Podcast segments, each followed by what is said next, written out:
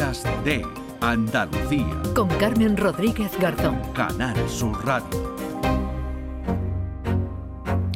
9 y 7 minutos de la mañana estamos en el primer sábado de este año 2023 y todavía venimos recordando lo que ha ocurrido en el 2022 y lo que nos espera para este año, por ejemplo, en el caso de la guerra de Ucrania, porque el año, el 2022, podría haber incluso comenzado el 24 de febrero, porque fue, ha sido el año de la guerra. Nuria Durán.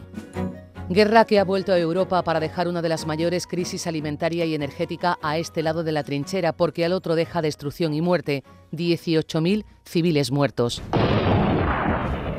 Putin habló de operación especial para desnazificar el Donbass. Quiso un paseo militar, invadió al amanecer.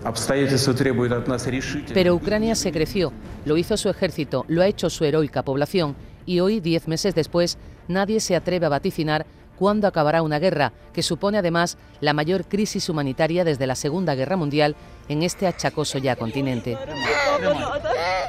Cuatro millones de ucranianos abandonaban sus hogares en solo semanas. Dimos respuesta al éxodo con caravanas solidarias, iniciativas voluntariosas, gestos anónimos e institucionales. Por ello nuestra seguridad también se ha visto afectada. España, además... En Andalucía hoy hay censados 6.600 ucranianos, uno de ellos, Yavaslova, en Málaga. Sin dormir, sin comer, sin saber cómo, La Unión Europea y Estados Unidos apoyan a Ucrania. Es Occidente contra Rusia para encender todavía más el orgullo rojo que se encelaba cuando Ucrania, Suecia y Finlandia llamaban a las puertas de la OTAN. Los rusos soportan estoicamente la llamada a filas de reservistas, mientras el régimen acalla las muy tibias protestas. Las sanciones internacionales se han revelado como castigos de ida y vuelta, porque el Kremlin sabe de su poder gasístico y petrolero, solo tiene que cerrar el grifo. Entre tanto, Volodymyr Zelensky, un día tras otro, en vídeo y con camiseta militar, pide ayuda logística, militar y económica. Tras duras negociaciones se han ido abriendo corredores para el transporte marítimo, porque hemos caído en que Ucrania es el granero de Europa y el cereal, ya se sabe, es el primer eslabón de toda producción alimentaria. Con escaso éxito hay abiertas conversaciones de paz en un tablero internacional tambaleante, en un mundo convaleciente aún por la pandemia COVID. La potencia china se moja lo justo y ha entrado en escena el Papa Francisco hasta disculpando el uso de las armas. Davanti alla barbarie dell'uccisione di bambini, di innocenti e di civili inermi. Molestando además con sus palabras al propio Putin, al que se ha visto obligado a pedir perdón. La OTAN está en alerta. Lo comprobamos cuando un misil fuego amigo impactó en suelo polaco. Bruselas está en la encrucijada. Y la Casa Blanca midiendo sus fuerzas con la Plaza Roja. Por momentos, esto va de colores, vuelve a ir de telones de acero, con temor de riesgo nuclear. Historias que ya solo eran de Hollywood. Pero esto, esto es la guerra. Pues el alto el fuego decretado ayer unilateralmente por Rusia no consigue parar esta guerra de Ucrania. Ambos países se acusan de continuar con los enfrentamientos a pesar de la tegua. Vamos a hablar a esta hora. Ya hablamos con Chema Gil, que es codirector del Observatorio Internacional de Seguridad. ¿Qué tal? Muy buenos días. Hola, buenos días. Bueno, ahora iremos a lo último, pero en general, casi un año después de que comenzara la guerra, ¿en qué punto está el conflicto? ¿Alguien está ganando esta guerra? Pues si hablamos de los dos actores concernidos, eh, directamente quiero decir, pues eh, podríamos decir que desde luego eh, no la va ganando Rusia, cuando se podía presuponer en un principio que la cacareada segunda potencia militar del mundo podría o debería, atendiendo a sus capacidades de sistemas y demás, eh, podría haber acabado con, con, cualquier resistencia en Ucrania. Lo cierto de verdad es que eh, Rusia se ha manifestado como una eh, potencia militar siempre con pies de barro, unos ejércitos sin logística, por lo tanto no, no puede ganar una guerra sin logística, unos ejércitos desmotivados, una estrategia absolutamente errática, tácticas eh, protagonizadas por individuos que apenas han sabido manejarse en el terreno bélico, los soldados, gente desmotivada. Eh, yo creo que eh, en Rusia se ha metido en una encrucijada que, de la que le está costando salir por más que haga gestos eh, de guerra e influencia como los de los que estamos viviendo precisamente en este en este día. Mm. Eh, Putin lo que está claro, ¿no? Lo hemos visto es que no es de fiar, lo hemos visto con esa tregua por la Navidad ortodoxa que muchos han interpretado como una estratagema. ¿Usted lo cree así? Sí, sí, porque eh, ayer ayer ya debió comenzar esa, esa ese alto el fuego. Hay que poner de manifiesto que esto es un alto el fuego un poco singular. Es un alto el fuego de parte no es un alto fuego negociado como paso previo a un armisticio o a un proceso, no, no hay un alto el fuego acordado. Esto es una declaración gestual eh, que mm, yo creo que persigue, por un lado, eh, hacia el interior de, Rusia, hacia, hacia, eh, hacia los, propios ciudadanos rusos que están en una posición hipercrítica respecto a esta invasión y mucho más después de lo ocurrido en la escuela técnica de, de Makikba eh, el día de final de año, con seguramente en torno a 200 militares muertos. Eh, yo creo que es una forma de intentar asegurarse que en estos días de, tan entrañables para ellos, como es la Navidad ortodoxa, la nuestra, pues no se produzca ningún ataque como el que se produjo en el final de año, insisto, y tratar de dar a entender que no hay más gesto de bonomía que el suyo frente a una Ucrania eh, que ellos presentan como como la herramienta de Occidente para atacar a Rusia. En definitiva, yo creo que es un gesto que ni siquiera va a conseguir eh, calmar, eh, no va a transmitir lo que pretendía ni siquiera para su propio consumo. ¿Ha infravalorado Rusia a su enemigo? Porque esto no ha sido un paseo, ¿no? Como se preveía en los primeros, eh, los primeros días de la guerra, ese 24 de febrero, cuando Putin mm. anunciaba eh, esa invasión. ¿Esto ha sorprendido a los propios rusos, al gobierno ruso, esa resistencia que se han encontrado en Ucrania? Mm, no lo sé, porque en la mente de, Putin no sé lo que había, pero desde luego yo creo que sí, yo creo que ha sorprendido porque ha sorprendido al mundo. En realidad hemos visto un ejército absolutamente desmotivado, eh, numeroso, eh, con, con gente aportando gente continuamente a lo que se ha llamado tradicionalmente trituradora de carne, un ejército eh, que ha carecido de estrategia. Las tácticas son erráticas. Los soldados han abandonado incluso los carros de combate más, más avanzados de, que tiene Rusia. Eh, no han sabido enfrentarse ni siquiera, eh, no han tenido inteligencia que haya servido para enfrentarse a los fenómenos climáticos singulares de Ucrania.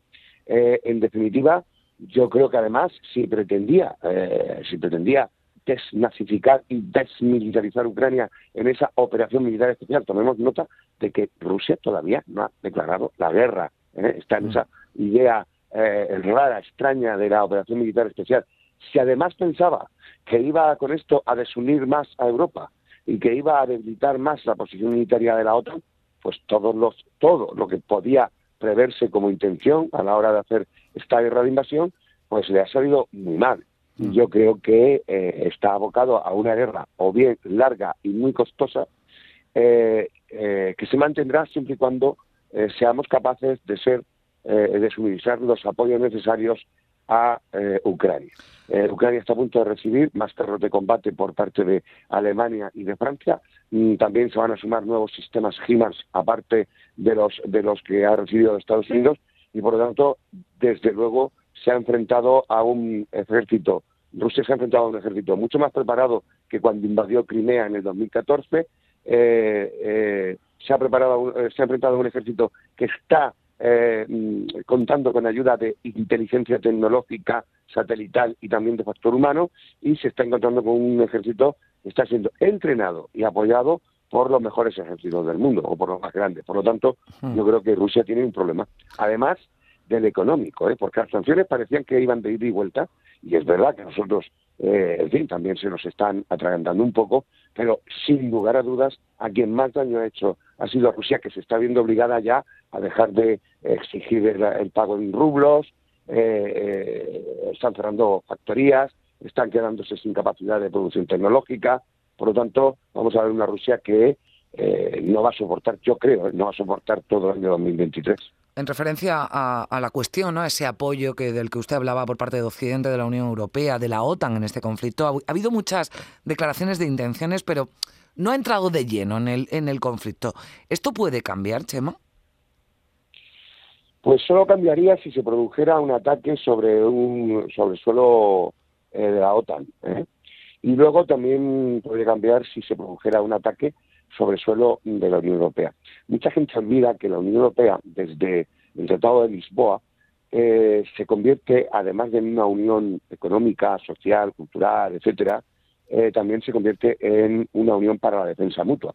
El artículo 42.7 del Tratado de la Unión establece que cualquier país miembro de la Unión Europea que pudiera ser atacado por un tercero deberá contar, contará con la ayuda del conjunto de los países de la Unión para responder a, a ese ataque como si hubiera sido contra cualquier país miembro. Por lo tanto, en realidad eh, Rusia está frente al... a- eh, hablabas antes en la introducción, hablabais de ese nuevo telón de acero. En realidad sí, podríamos estar ante un nuevo telón de acero, pero que se caracterizaría por otra cosa bien diferente al telón de acero anterior. Si antes teníamos un bloque occidental liberal capitalista eh, eh, y teníamos por otro lado un bloque comunista, ahora sería una, un muro de acero que separaría autocracias como la China, como Rusia y demás, de las democracias liberales occidentales. Y yo recorro medio mundo prácticamente desde eh, hace muchos años y, puedo asegurar que como se vive en nuestras democracias no se vive ninguna dictadura. Una, una última cuestión. Eh, Chema, este viernes se celebraba la Pascua Militar y la guerra de Ucrania pues protagonizaba ¿no? los mensajes del gobierno y también del rey. Un conflicto, decía Felipe VI y también Margarita Robles, que justifica el aumento de gasto en defensa ya recogido en los eh, presupuestos. ¿Usted está de acuerdo? ¿Cree que países como España deben prepararse mejor en esta materia? Si vis pacem para bellum, si queremos la paz, hemos de saber que tenemos que prepararnos bien, porque eh, el valor de los, los ejércitos no son algo que se preparan para la guerra, sino para mantener la paz. Pero para eso debemos tener unos ejércitos y una defensa adecuada, que tenga un valor, eh, a priorísticamente, que tenga un valor disuasorio. Hemos de hacer creíble que apostamos por defender nuestro sistema de vida. Si no lo hacemos creíble, pues tendremos problemas. Fíjese lo que ha pasado con Alemania. Entre los eh, eh, después de la Segunda Guerra Mundial, Alemania sí se ha mantenido como un ejército razonablemente potente, pero abs- abs- absolutamente obsoleto y caduco. Y todos los países eh, de la Unión Europea y miembros de la OTAN han tomado conciencia de que las democracias también se defienden con las armas. Eh, desde luego, yo creo que la inversión en defensa que se va a producir este año y el que viene, se va a invertir. Hay un plan muy ambicioso por, eh, por parte de España, pero igual que lo está haciendo por parte de Alemania. Es necesario. Eh, creemos que la democracia y esta forma de vivir que tenemos en España, especialmente en el sur, todos los que vivimos en el sur vivimos en la mejor parte del mundo, creemos que esto es gratis. Y esto no es gratis. Se nos puede poner un matón a las puertas, como ha ocurrido en el caso de Putin. Además, Putin es un líder que no es una democracia, no tiene rendición de cuentas. Por lo tanto, o se lo cargan tomando un té de los suyos, o lo tendremos a las puertas como un enemigo. Por cierto, que se ha hablado mucho de la salud de Putin, de su mala salud. Sí. ¿Estas informaciones eh, usted cree que son creíbles? No sé, llevan matando a Putin o muriéndose Putin desde febrero del año pasado. Si recordamos, son recurrentes estas noticias. Yo creo que forman parte más de la guerra de influencia o guerra psicológica, sin descartar que este hombre pueda tener cualquier enfermedad, pero objetivamente y en lo que hemos observado en sus, en sus apariciones no hay nada que me haga pensar eh, en una afección física eh, que le haya mermado sus capacidades. Lo vemos moviéndose con la misma agilidad de siempre y yo creo que, mm, que no, salvo que, que induzcan una enfermedad como suelen hacer los servicios secretos rusos, no creo que, que estemos ante una persona enferma. Bueno, esto de momento sigue, este conflicto, no lo decía usted, no ha habido declaración de, de- de guerra, pero esa operación especial, invasión de, de Ucrania, de invasión de Ucrania por parte de, de Rusia continúa, comenzaba el 24 de febrero y de momento pues ahí sigue ese conflicto que hemos analizado casi 10 meses después con Chema Gil, codirector del Observatorio Internacional de, de Seguridad. Muchísimas gracias por estar con, con nosotros, un saludo. Un saludo, feliz año a todos los oyentes y a vosotros. Espero que los reyes hayan sido generosos. gracias igualmente. Un abrazo, adiós. Días de Andalucía. Con Carmen Rodríguez Garzón. Canal Sur Radio.